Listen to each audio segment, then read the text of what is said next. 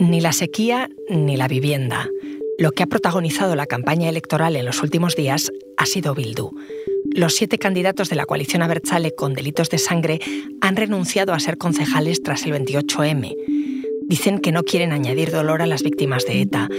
El gobierno coge aire, pero la oposición dice que no es suficiente y que de las listas deben salir otros 37 antiguos miembros de la banda terrorista. Soy Ana Fuentes. Hoy en el país, cómo Bildu eclipsó la campaña electoral.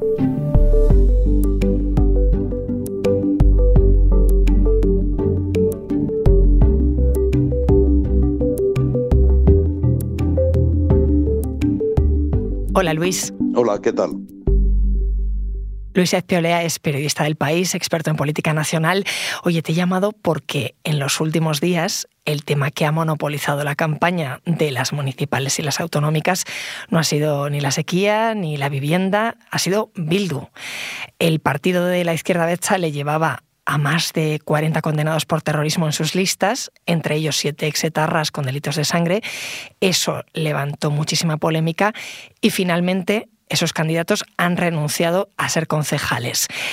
Lo primero que quiero preguntarte, Luis, ¿a ti te ha sorprendido? Mira, la verdad es que no mucho, ¿eh? no mucho porque yo sabía que todo este fin de semana los de Bildu estaban eh, muy preocupados, muy preocupados primero por la denuncia de Covite y luego también por la reacción mediática y la reacción de los partidos y se habían dado cuenta que habían metido la pata.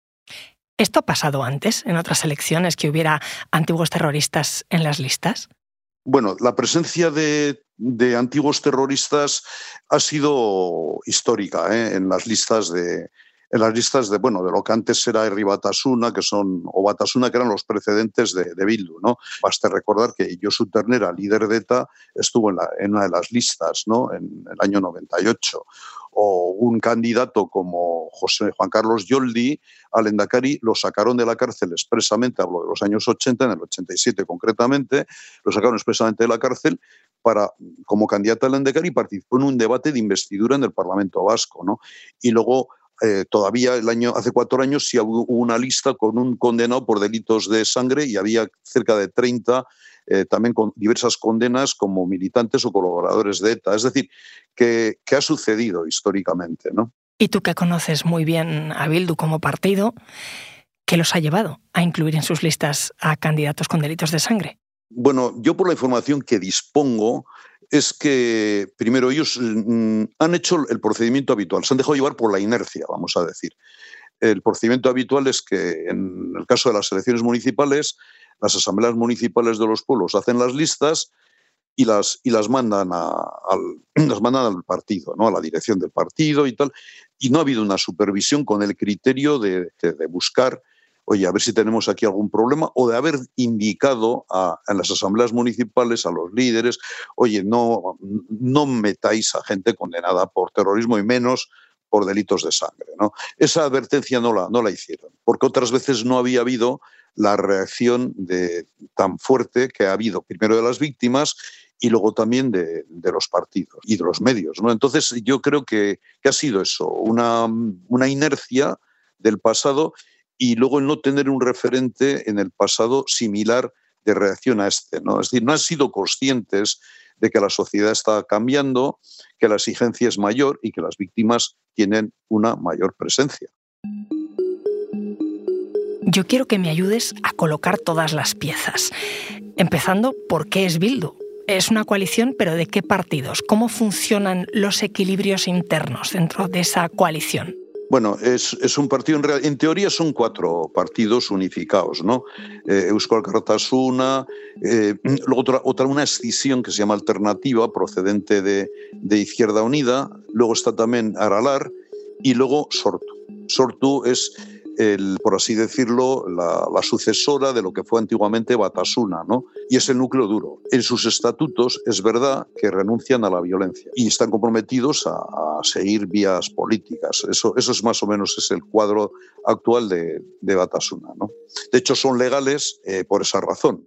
Pero Bildu todavía no ha condenado oficialmente los 850 asesinatos que cometió ETA en medio siglo, ¿no? Eh, ¿Está habiendo una transición dentro del partido? Vamos a ver, eh, Bildu, eh, vamos a ver, a día de hoy, eh, a día de hoy rechaza el terrorismo, pero es verdad que no ha condenado, no ha hecho una autocrítica de su pasada complicidad con ETA, no la ha hecho. Esa es la gran asignatura que tiene pendiente.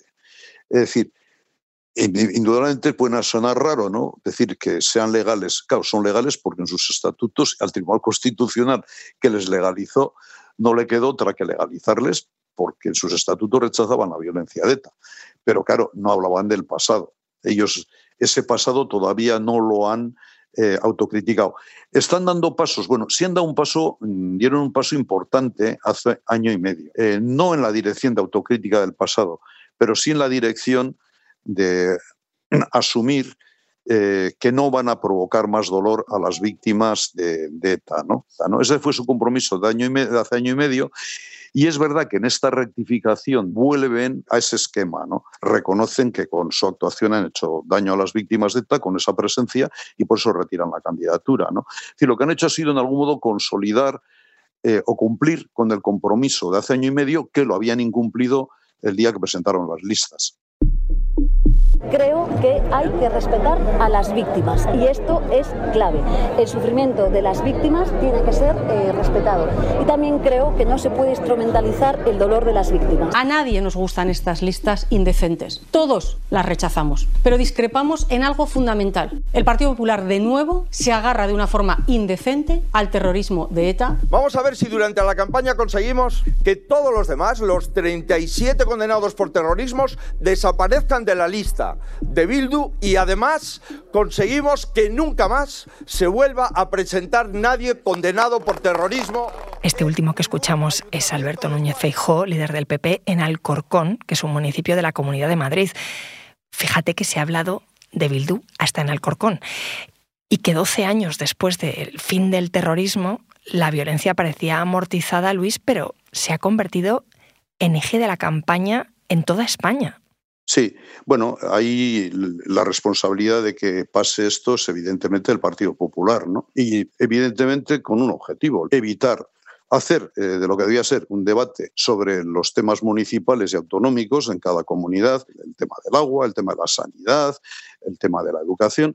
Y bueno, como da la impresión de que el señor Feijó no, no debe tener especiales ideas nuevas o alternativas, eh, en fin, que sean lo suficientemente seductoras, pues ha tirado por la vía fácil, que es la vía de, ETA. ¿no? Evidentemente está muy mal lo que ha hecho Bildu con las listas al introducir a esta gente, pero es un error también de cálculo político centrar una campaña local y autonómica en una cuestión nacional, además sobre un tema que, que en lo fundamental ya está. Es decir, ETA es verdad, hace 11 años que, acabó el terrorismo, no es un problema actual, y hace 5 años que ETA se disolvió, pero centrar unas elecciones municipales y autonómicas en que ETA no se autocriticó, bueno, que Bildu no se ha del pasado, me parece un despropósito. Esto nunca tendría que haber ocurrido y lo que se ha vuelto a poner de manifiesto de nuevo en esta ocasión es que entre los que no han tenido en cuenta el dolor de las víctimas y los que de nuevo 12 años después que ETA dejara de matar, lo siguen utilizando, estamos una inmensa mayoría de españoles y de españolas. Esta que escuchamos es la portavoz del Gobierno Nacional, Isabel Rodríguez. Al PSOE este anuncio de Bildu le había descolocado. Al final, decía ella, no tendría que haber ocurrido. Pero yo te pregunto, ¿es legal que haya ocurrido? Sí, es, es absolutamente legal. La prueba del 9 es que la Junta Electoral no ha hecho no hecho para atrás ninguna, ninguna candidatura. Esta gente pues habían cumplido todas sus condenas, ¿no? Tenían reconocidos sus derechos y evidentemente ningún jurista serio puede decir que, están en una situación ilegal. Una persona ha podido cometer un delito a lo largo de su vida. Yo no hablo ya solo de tarras, hablo de otros delitos comunes, ¿no? Pero si ha cumplido con la, con la justicia eh, evidentemente tiene derecho a recuperar sus derechos. Es decir, una persona no está condenada de por vida a quedar, a, quedar inhabilitada una vez que ha cumplido eh, con la justicia, ¿no? con la ley. ¿no?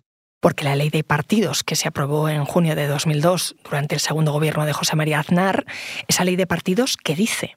La ley de partidos se hace primero, en un momento en que ETA está matando, en que ETA está en activo. Y entonces, lo que pretende la ley de partidos es, como había, ETA tenía un brazo político, que era Batasuna, la ley de partidos se aplica precisamente para cercar más a ETA. Había un objetivo político dentro de esa ley, cercar a ETA y conseguir que ETA ah, terminara, ¿no? No tiene sentido aplicar esa ley cuando ETA ya no existe. O sea, ese es un despropósito. Es un despropósito de intencionalidad política. Es vos, la extrema derecha, la que en un alarde propagandístico negativo lo ha vuelto a, a airear, ¿no? planteando incluso otra vez la ilegalización. Parece un disparate jurídico y político. Justo has mencionado eh, que Vox y que Isabel Díaz Ayuso han planteado la ilegalización de Bildu. No es la primera vez tampoco que se habla de ilegalizarlos. Bueno, eh, sí pasó durante la campaña electoral de Rajoy contra el PSOE, contra Rubalcaba, en el año 2011 también se comprometió ante las víctimas del terrorismo a ilegalizar Bildu.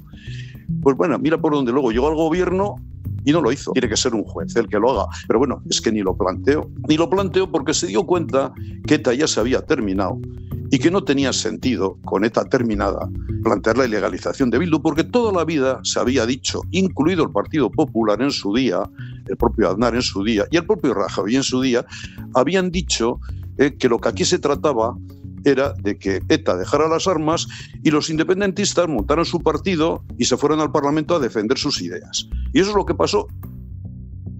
Ahora me sigues contando, Luis. Enseguida volvemos. Porque escuchas hoy en el país y siempre tienes ganas de más, recuerda que los sábados y los domingos tienes nuevos episodios gracias a la colaboración de Podimo y El País Audio.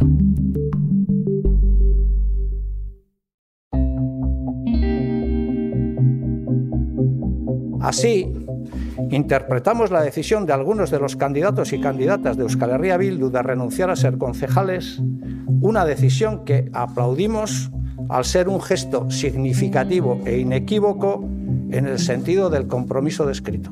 Este que escuchamos es Arnaldo Otegui, coordinador general de H. Bildu. Este martes, en una rueda de prensa sin preguntas, respaldó esa decisión de los siete exmilitantes de ETA con delitos de sangre que van en las listas y que renuncian a ser concejales.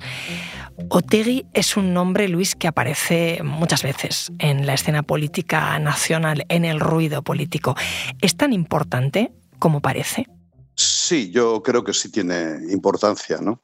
Eh, tiene importancia porque evidentemente fue el líder que hizo la transición de una batasuna, vamos a decir, brazo político de ETA, a transformarlo en un partido legal. Ese es un, para mí, un mérito ¿eh? que tiene en su haber, pero evidentemente como también tiene la connotación de que en el pasado él también fue terrorista y, tampoco ha hecho una autocrítica de ese pasado, eso le añade unas sombras junto a unas luces que serían esa reconversión de la izquierda Berchale, de, de, brazo político de ETA, a partido legal con una ETA desaparecida en aquel intervino, en ese proceso intervino mucho a favor. Evidentemente, para mucha gente hay que ponerse el pellejo de víctimas del terrorismo, hay que ponerse el pellejo de muchos españoles que ven en Otegui aquel señor que de vez en cuando salía justificando a ETA. ¿no? Eso es muy doloroso para mucha gente y, y, mucha gente pues, provoca un enorme rechazo ¿no? su presencia por esta razón. ¿Tú ves que tiene más impacto político y Bildu en el Congreso de los Diputados o en el Parlamento Vasco? Hombre, de, depende, ¿no? Es decir, eh, hombre, el Parlamento Vasco es segunda fuerza política y lo que pasa es que allí tiene un papel como más institucional y en, y en, el Parlamento Nacional se le utiliza más políticamente, ¿no? Sobre todo el PP en momentos puntuales para desgastar al gobierno por los pactos parlamentarios.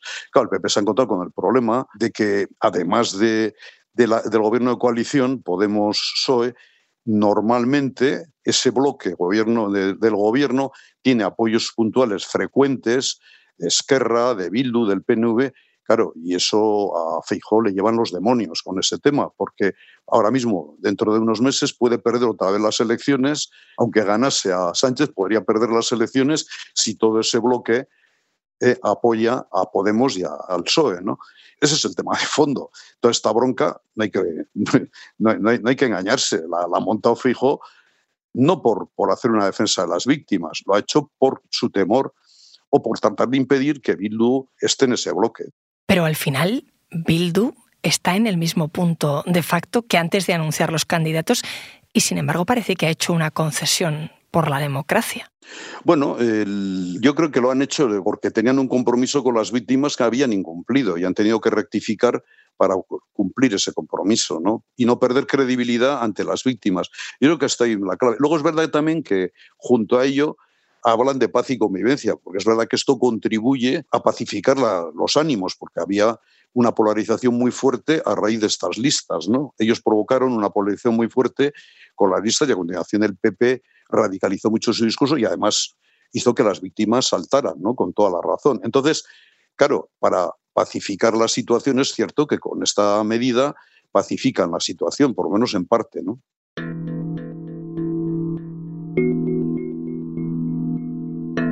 ¿A quién crees que ha beneficiado todo esto? Todo este lío, si la pregunta es en clave electoral y política, lo sabremos el día 28. ¿no? Yo creo que había perjudicado, para empezar, yo creo que a Bildu le, ha perjudicado inicialmente porque ellos tenían una trayectoria de, de partido pues, que va institucionalizándose poco a poco y esto ha sido una mancha el haber presentado esta lista porque ha mostrado una insensibilidad muy importante con las víctimas el PP ha intentado sacar tajada, como siempre con estas cosas, intenta, porque curiosamente el PP no ha atacado a Bildu, también, pero sobre todo al PSOE. ha centrado todo su, toda su ira y toda su furia contra el PSOE, y al PSOE sí le ha hecho daño, está claro que le ha hecho daño, porque el PSOE tiene víctimas del terrorismo también, o sea, muchas, y también le hace daño. Eh, el pacto con Bildu y que además que le froten por las narices que, que, están, que ha pactado con Bildu. ¿no? Los pactos del gobierno con Bildu han sido todo pactos, todos, ¿eh? relacionados con políticas económicas y sociales. Es decir, eh, no ha habido pactos de contenido reivindicativo nacionalista en el sentido de la autodeterminación, por ejemplo, o el tema de la incorporación de Navarra a Euskadi, no ha estado en las conversaciones. Todo han sido, insisto, medidas sociales y económicas eh, del, gobierno. Es decir, que en definitiva los pactos se han hecho en el terreno del gobierno, no en el terreno de Bildu. Por tanto, son pactos cuyo contenido es totalmente eh, asumible y normal por la sociedad. Luis, gracias. Gracias a ti.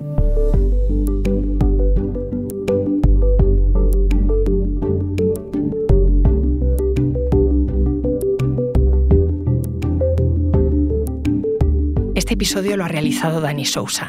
La grabación en estudio es de Camilo Iriarte. Diseño de sonido es de Nicolás Chabertidis. La edición es de Ana Rivera y la dirección de Silvia Cruz La Peña. Yo soy Ana Fuentes y esto ha sido Hoy en el País. Mañana volvemos con más historias. Gracias por escuchar.